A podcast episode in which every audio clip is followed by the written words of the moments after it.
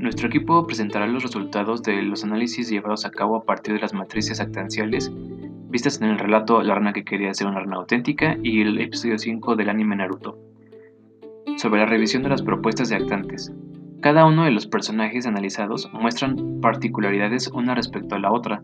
Se aprecia que el personaje de la narrativa escrita, la rana, construye todo el círculo de acciones, beneficiarios, propósitos y ayudantes sobre su propia existencia, todo por, a través y para él, aunque pueda darse la intervención de terceros, un tanto secundaria y en el caso del cuento puede que se vea a la gente como terceros, pues no intervienen como tal, pero sí tienen gran peso en las decisiones de la rana, aún sin participar.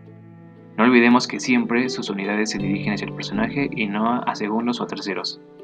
Los personajes de la estructura narrativa visual se van construyendo a partir de la intervención de varios participantes que dejan muy marcado su rol dentro de la obra, es decir, la historia no se mueve por, desde y exclusivamente por un solo personaje, sino que todos tienen algo que decir y hacer por propia cuenta. Si bien gran parte de las unidades se desenvuelven en un único personaje, Sasuke, son los demás participantes quienes dan movimiento, entrelazamiento y entendimiento a lo que se está narrando, haciendo que por sí mismo el sujeto-objeto tenga coherencia con los ejes ayudante-opositor y destinador-destinatario, además de evitar poner al personaje Sasuke como la existencia misma. Todo lo dicho anteriormente deja ver que la estructura del relato puede darse de muy diversas y particulares formas. Primero, los sujetos pueden ser, manejar y crear sus propios ejes, ayudante opositor, destinador destinatario y sujeto objeto, en el caso del personaje del cuento.